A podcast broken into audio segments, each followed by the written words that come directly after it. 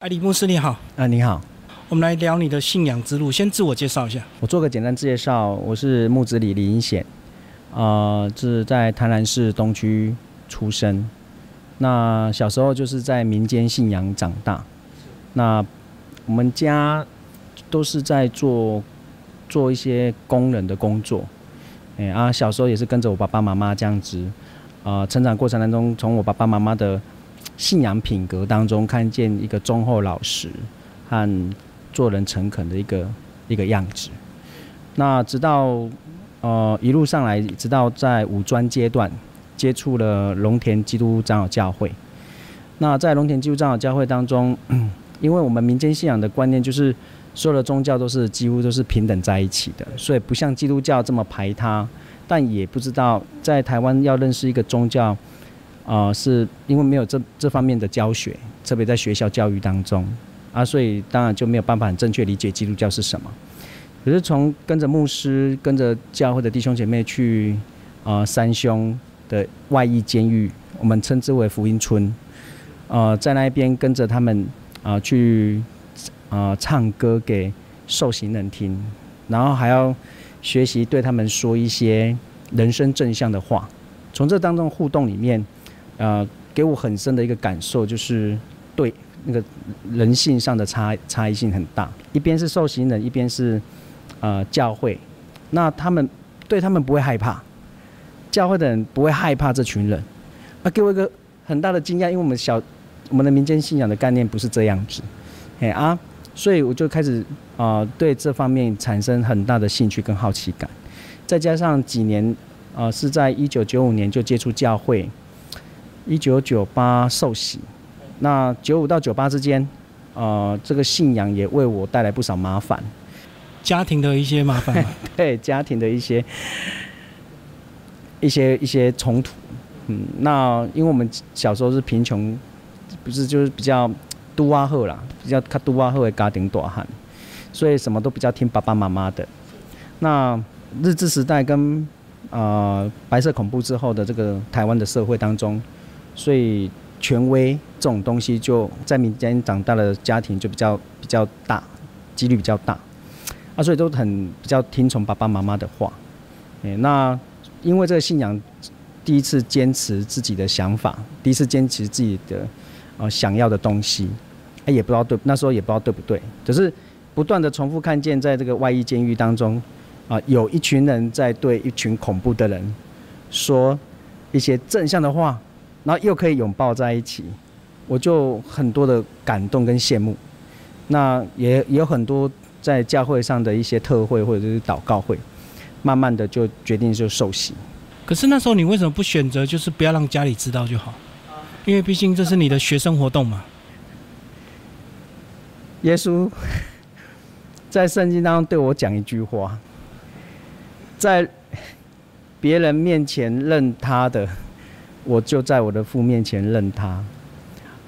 那这句话给我一个很大的冲击，就是我为什么会这么大的恐惧，不敢跟家人承认我的信仰？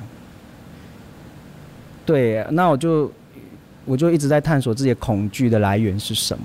因为这信仰教导我们的是，你要面对你的恐惧，向着恐惧祷告，知道你。呃，受到害怕的最起始的原因是什么？就是面对它，就对。对，而且要找出那个原因。所以原则上，也走到今天，并没有怪怪自己的家庭不是基督教家庭，反而是在这历程当中去选去学习到怎样面对害怕、恐惧。那所以就是因为耶稣这句话，我就想到讲到说，哎，信耶稣。它是一个冲突，它不是一个羞耻。那我要我怎么样把冲突跟羞耻分开弄清楚？啊，就好像我们从小到大讲台语，在学校是一种羞耻，回家讲中文，它是一个罪过，一样就开始慢慢知道，原来我是生活在。啊，不同的世两种世界的同一个生活区当中，啊是这样在权威长大过程当中，有些权威是对的，有些权威是不太对的。那这个信仰也帮我厘清，怎么样分辨它，啊，怎样去面对它，啊，所以后就后来就满二十岁了嘛，那就更确定的跟家人宣布说，更勇敢。哎，我必须，我必须确定这个信仰。所以你早期在接触信仰的时候，有没有个人的需求？是因为学业、社交，或者是纯粹就是享受这样的一个氛围？我在接触龙田教会的时候，同步是接触一贯道。那接触一贯道是本来就符合我们的家庭信仰的传统宗教，传统的，因为传所谓的传统宗教就是说，除了基督教以外，大家都可以弄，可以纳入进来了。那大概到底是精神生活还是生命的一部分？那个时候也没有办法厘清。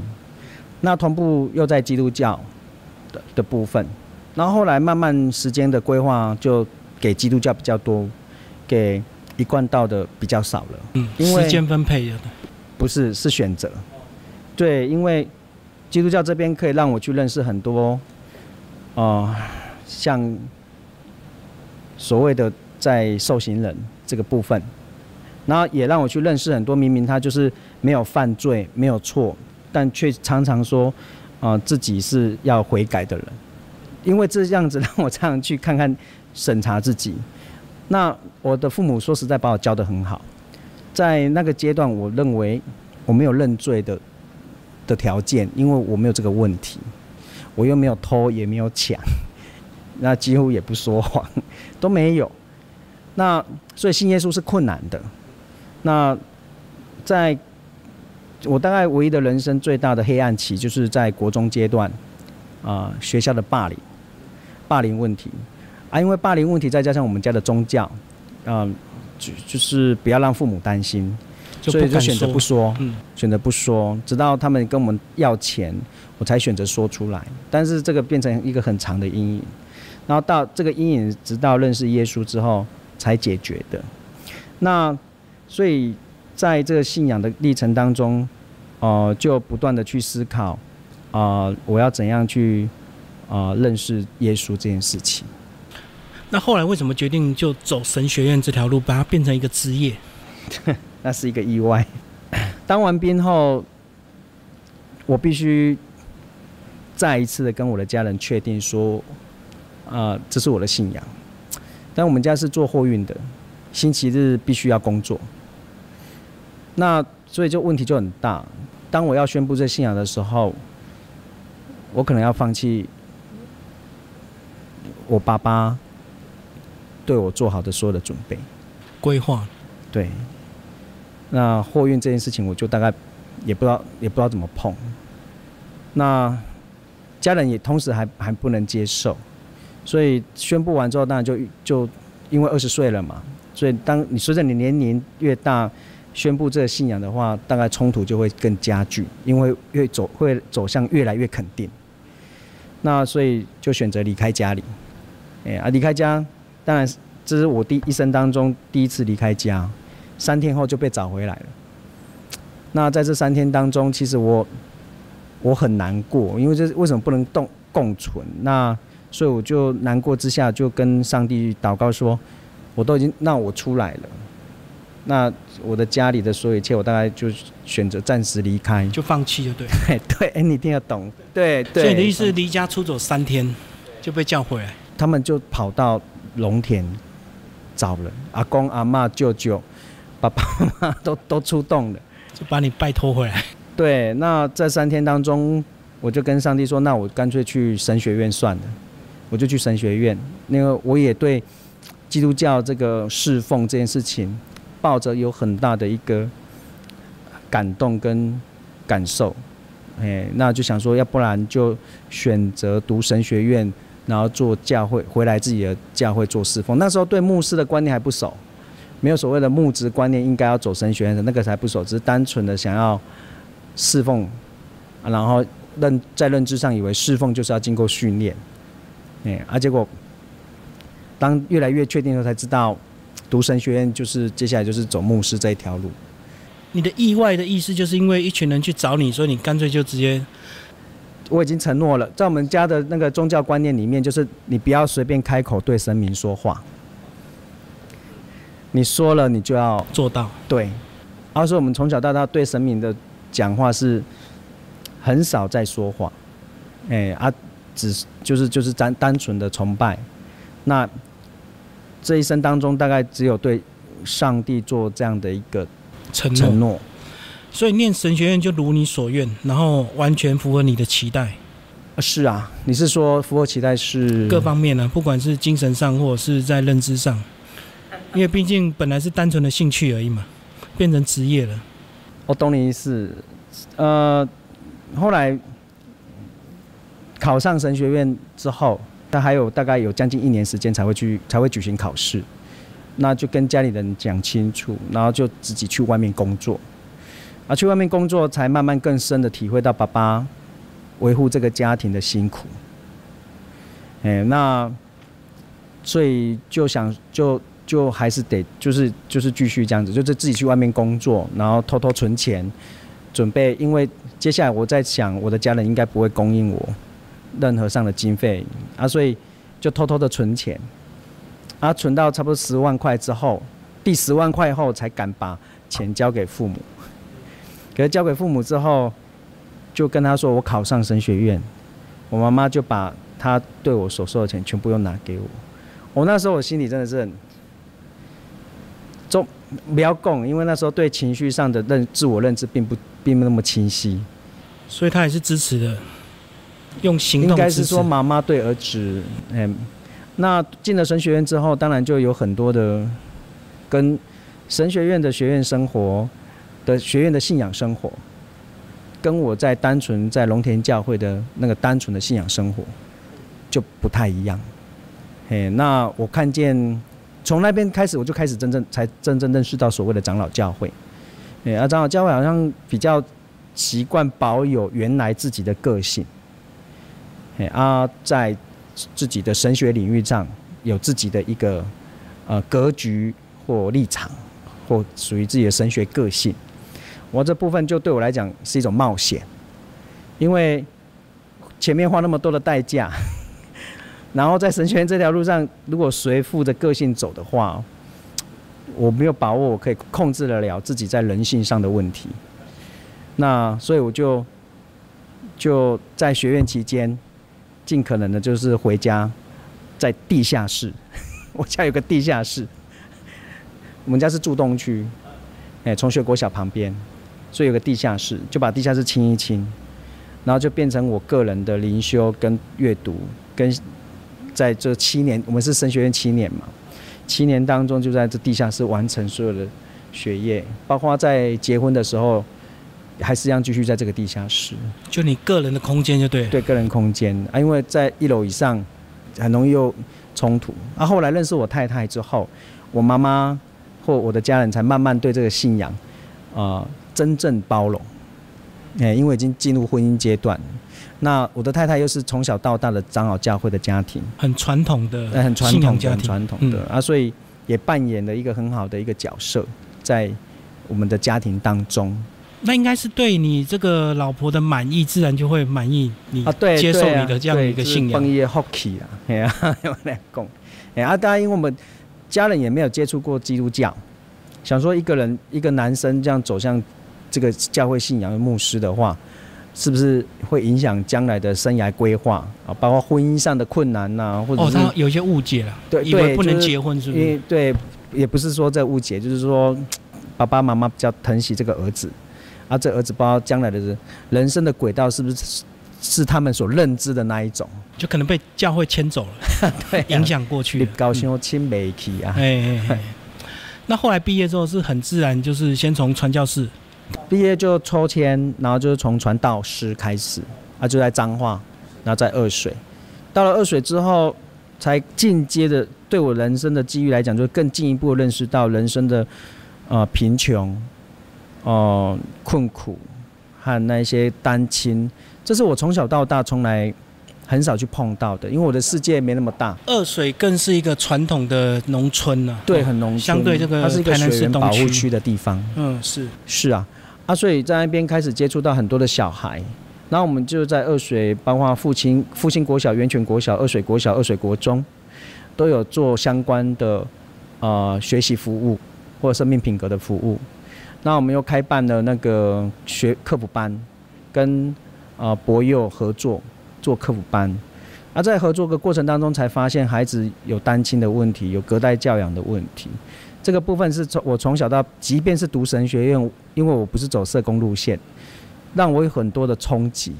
因为我以为我是我们家很穷，还有更穷。对，看看到他们，我就觉得我这个不是穷，我这个只是买穿的不够好而已。他们是什么都没有，买不起的那种。我印象最深刻，有一次去关心一个家庭，他们的导师就说，这个小孩的爸爸晚上都不在，单亲，啊，这样孩子很危险。我就想说，那么去看看，啊，去看看，他们的冰箱一打开，就一盘菜是黑色的，是下一餐。他们的瓦斯，洗澡的那个瓦斯是没有点火器的，那。浴缸上面，浴缸已经随时就是那个水都是没有卸掉的，那浴缸是一个。而洗衣机呢，衣服是要放，就是今天穿完要洗，要等五天之后，或者是三四天才洗一次，先放进去。然后就问小孩说：“这个菜能吃吗？”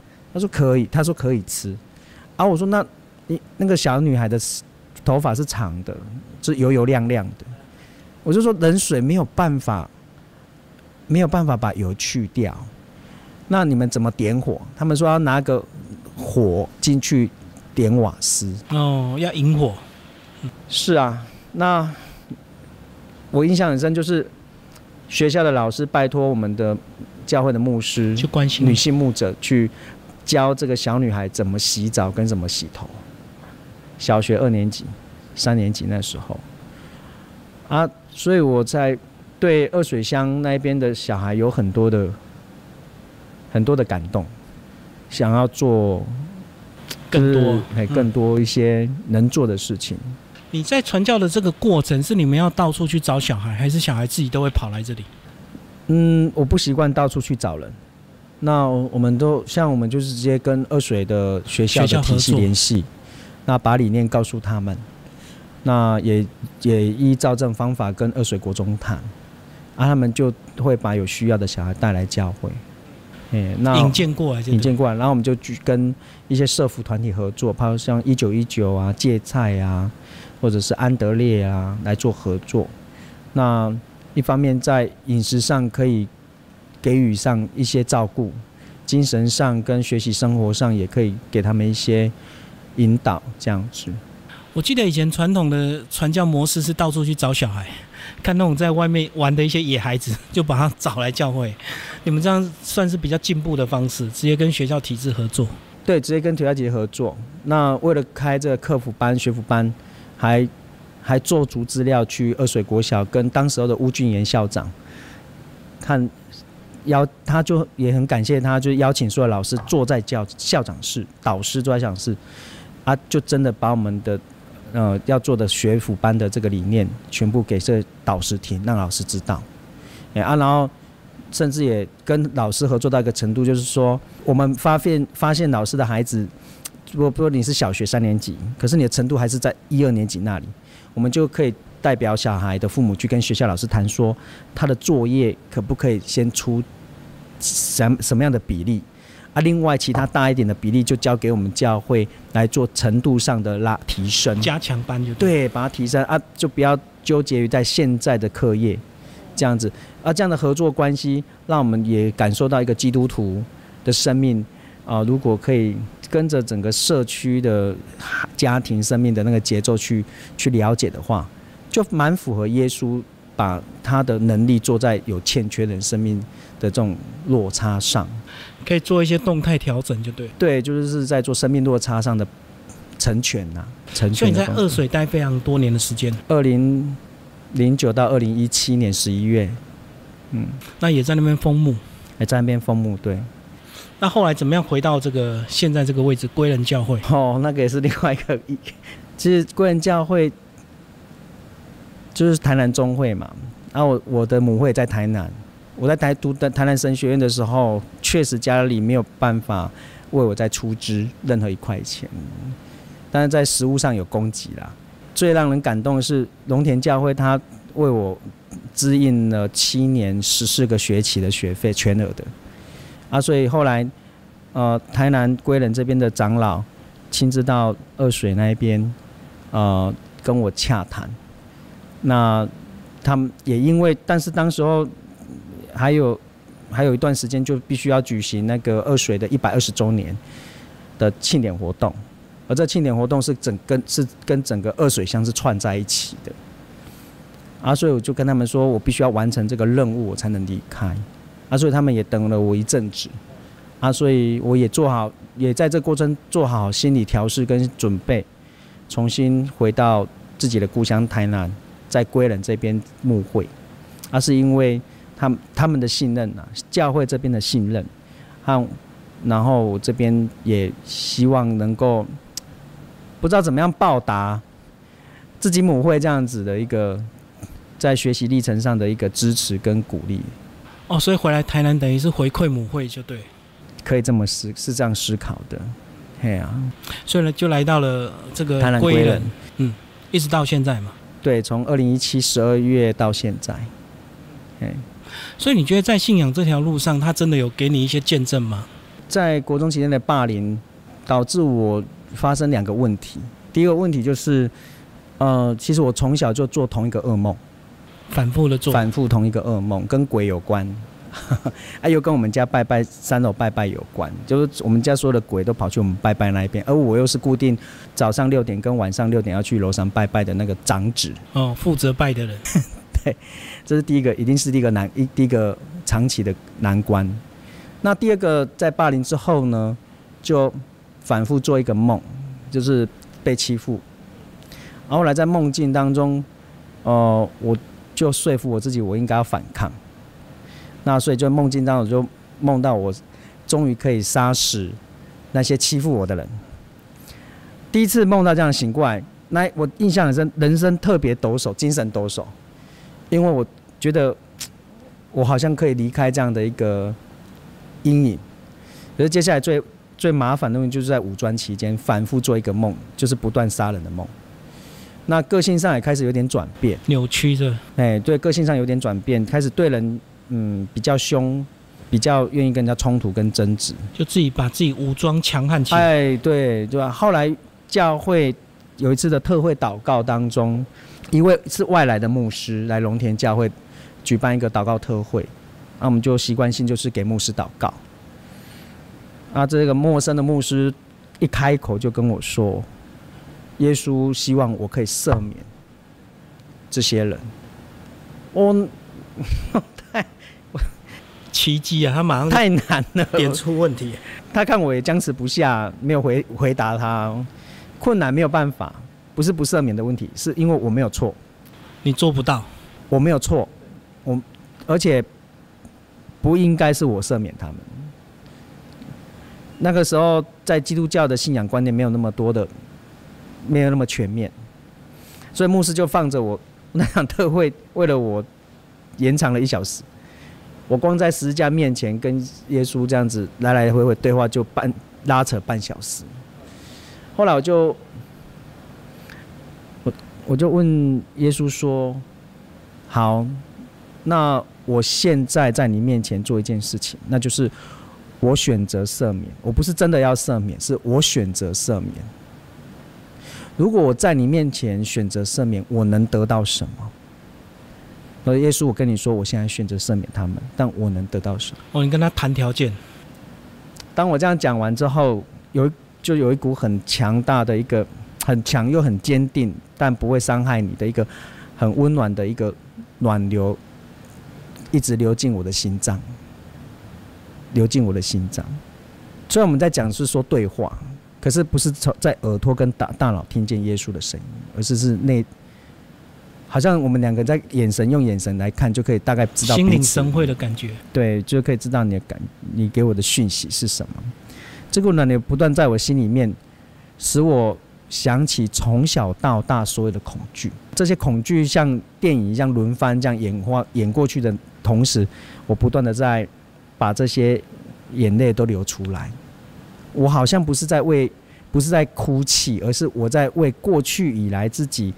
承担这么多的不应该承担的事情，在流那个不舍的眼泪。我突然可以站在耶稣的立场看自己，那站在上帝的角度看自己是一个不舍的，呃没有办法，你必须经历这些的。那就是在这场当下，我好像可以把这些过去以来的重担，在这个暖流的力量的一个同在当中，我好像突然有力气选择赦免。放下，我是有力气选择赦免，而且我不需要原因，不需要原因赦免他们。我就觉得，我选择赦免，我人是轻松的，我是解脱的，这一切不好的。是可以跟跟我没有关系，而且那些是不不只是过去了，重点是是过去的。那些是可以让我认识这一股上帝的。同在的。这个恩典的。力量的。那个同在。我觉得这样。我应该要珍惜现在这件事情，所以我就跟耶稣好，那我赦免他们。我赦免他不是要得到什么，是我不知道赦免的。意思。哎，他不是他不是停在原谅那个阶段，而是原来原赦免一个人是自己要有力气，也就是民间信仰所讲，你确定你要了无挂碍，哎，知道自己是谁，而去放弃那些，不需要纠纠结或争执。完全的豁然开，对，完全很完全豁然开朗。哎，好，我们最后讲这个归人这边的一些状况，他跟你这个在二水的状况那些应该有有一些不一样吧？完全不一样，哎，完全不一样。那二水的小孩虽然很辛苦，但是单纯，还是传统的农村的哈，是很单纯。哎，那良善的接近他们，他们就接成为良善；那不良善接近他们，他们就成为不良善。所以他们就是一个很单纯的一个空白，所以能认识一个是一个。那在这边，他们这边的小孩在归仁这个地方是一个不城不乡的地方。嗯，那呃，整个大台南这边的一个文化和多元教育，嗯，每个小孩他他都很有自己的自我，而在这个自我当中又不容易打开自己。哎啊，所以无论是传递在做信仰教育，或者在做品格教育、生命教育，都非常的不容易，也非常的不简单。呃，他们比较主观，有想法。主观的，哎，对，非常多，也不能说他们错，因为这是生活环境。因为我们的连我自己的小孩 也都有自己的主观想法。哎，我想这是一个新台湾人应该要有的一个生命的一个经历了。所以就要花更多时间跟他们接触。是的，像农村的小孩这么简单。这样，所以不就不会带这两这一条。那我们最后来讲这一条吧。你这个办了一个这个童军的一个基本训练，对，服务员基本训练。所以未来期待能够带入一些童子军的一些方法。是啊，是我们在总会教授委员会这边的一个呃训练当中有融入一个课程，就是介绍童军历史。在介绍童军历史的过程这之前，我们在跟我们教会光灵性关怀师张慧老文老师一直在努力在做儿少青教育开拓这件事情。我们希望我们做的一个儿童教育，不是一个附和儿少卿他们喜欢什么的那一种经营，而是经营一个啊有信仰体质的一个教育的能力，供应他们去面对。这个社会，因为我们的小孩有就是要面对社会，那我希望我们在面对社会前，已经做好一些信仰上、生命上的一些基本的品格教育，让他们知道跟耶稣怎么合作，去面对你自己的人生的问题，而不是一个只是一个团契，或者只是一个啊躲在教会的一个人，因为这边毕竟不是乡下，所以这里的每一个年轻人。你都不能，你都没有办法躲在哪里，包括教会，你必须要出去的。你的家庭也需要你出去奋斗，有经济的能力和有知识的能力。但是在这经济跟知识的压力之下，你不要妥协掉你的生命、你自己的尊严，包括你的信仰。啊，这些都要面对很多挑战。所以，当我们在做一些主日学的教育的改变、改造。啊，譬如说引进梅比谷，又把梅比谷做一些信仰上的一个教育上的一个改变，那变成一个呃教学动态跟静态合作的一个信仰教育，是适合社区的，也适合自己教会内的。啊，不管不管信仰的深度或浅度如何，是适合基督徒跟非基督徒的。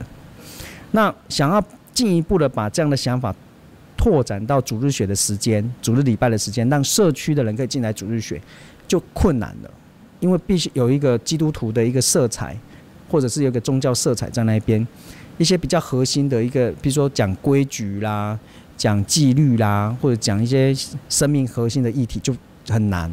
可是却却在夏季营会、夏季学校或冬季营会当中做得到，因为大多数都是社区的。小朋友想要的爸爸妈妈会把带来教会营队当中，因为我们营队有医学营、科学营、自然营、文化营和跟呃桃园青年使命团这些呃外国人结合的一个国际营，呃，包括我们的医学营是跟台南市立医院合作，有医护的工作者进来教我们的孩子，哎呀，甚至学穿白袍也不错。哦，就在娱乐中带入信仰。是的。那我们这些小孩喜欢唱教会诗歌，我们并没有制度式行销耶稣这件事情，但唱这些诗歌有一个画面让我记得很清楚，一个高雄的小孩来这边下集营会，他是非基督徒家庭哦，只是在在唱诗歌的过程当中，电电灯一关掉，只开黄色的灯，啊，我跟小孩说，我们就唱，我们就单纯唱这一首歌，当我们单纯唱的时候，唱给你的心听就好。单纯唱，你就看到小孩就是闭着眼睛，那很很宁静、很安详、很享受的在唱，而来唱出眼泪来。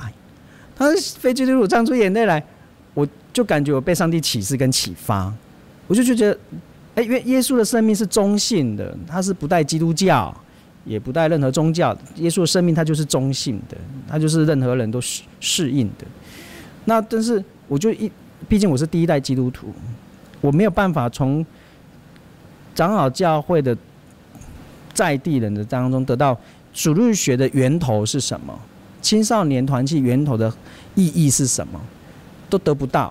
你要从头学了。对，然后后来就听到呃，洪牧师在台中那个洪牧师，他他本身也是童童子军的领袖，在借跟啊李新元弟兄，他还讲童军是从。呃，英国来，然后跟长老教会有关，他的教育理念、他的信仰理念、他的核心理念是什么？他们也希望教好自己的基督教家庭的孩子，所以才有了这一套童军的理念。我就越听越入迷，我就是因为一直在找这个这些主日学的一些核心意义的答案的时候，我就从他们的历史的知识当中得到，原来所有的我们今天在聚会在做聚会的。来源是从这样的理念来的，啊，所以当然就就慢慢的希望就是在这边可以做啊基本训木章训练，啊，去自己也重新去认识这一套啊信仰教育，啊，在这三天当中，他们唱的歌的歌词跟耶稣完全没关系，可是他们的曲呢，要么就是我们的圣圣诗，我们的颂容，要不然就是我们的诗歌。可是感觉比较奇妙，就是一群非基督徒在教基督徒唱圣诗，一群非基督徒告诉基督徒说，他们的精神、他们的理念跟他们的坚持，而他们所谈的这件事情是基督教最原始的教育。啊，这让我想起在圣经里面旧约上帝曾经对耶利米说，当耶利米在抱怨说，你叫我做那么多事情，我根本看不到成效。你可不可以答应我放弃？上帝就骂骂这位先知，就是说，你不要以为你做的多就伟大，他还在后面藏了很多是先知所不知道的人，是上帝的百姓。所以让我再一次惊艳到一件事情，就是耶稣的生命是中性的，非基督徒也可以行得出跟耶稣有关的教导和一些生命的理念，可以成全他们自己的家庭，也可以成全在他们的职场上面。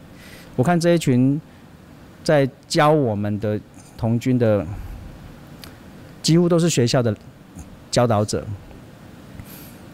我想他们花那么多时间投入在这个童军当中，其实背后就是他们也希望他们所接触的小孩在他们手上，因着他们的理念健全的理念，每一个都得到成全。这其实对我们来讲，这叫生命上的宣教，是一样的道理。理念相同，只是方式不同。对，完全一样。嗯，所以未来希望能够两个方式能做一些融合，可以做结合。好，谢谢李牧师为我们介绍你的信仰之路。谢谢你今天啊、的访问，谢谢。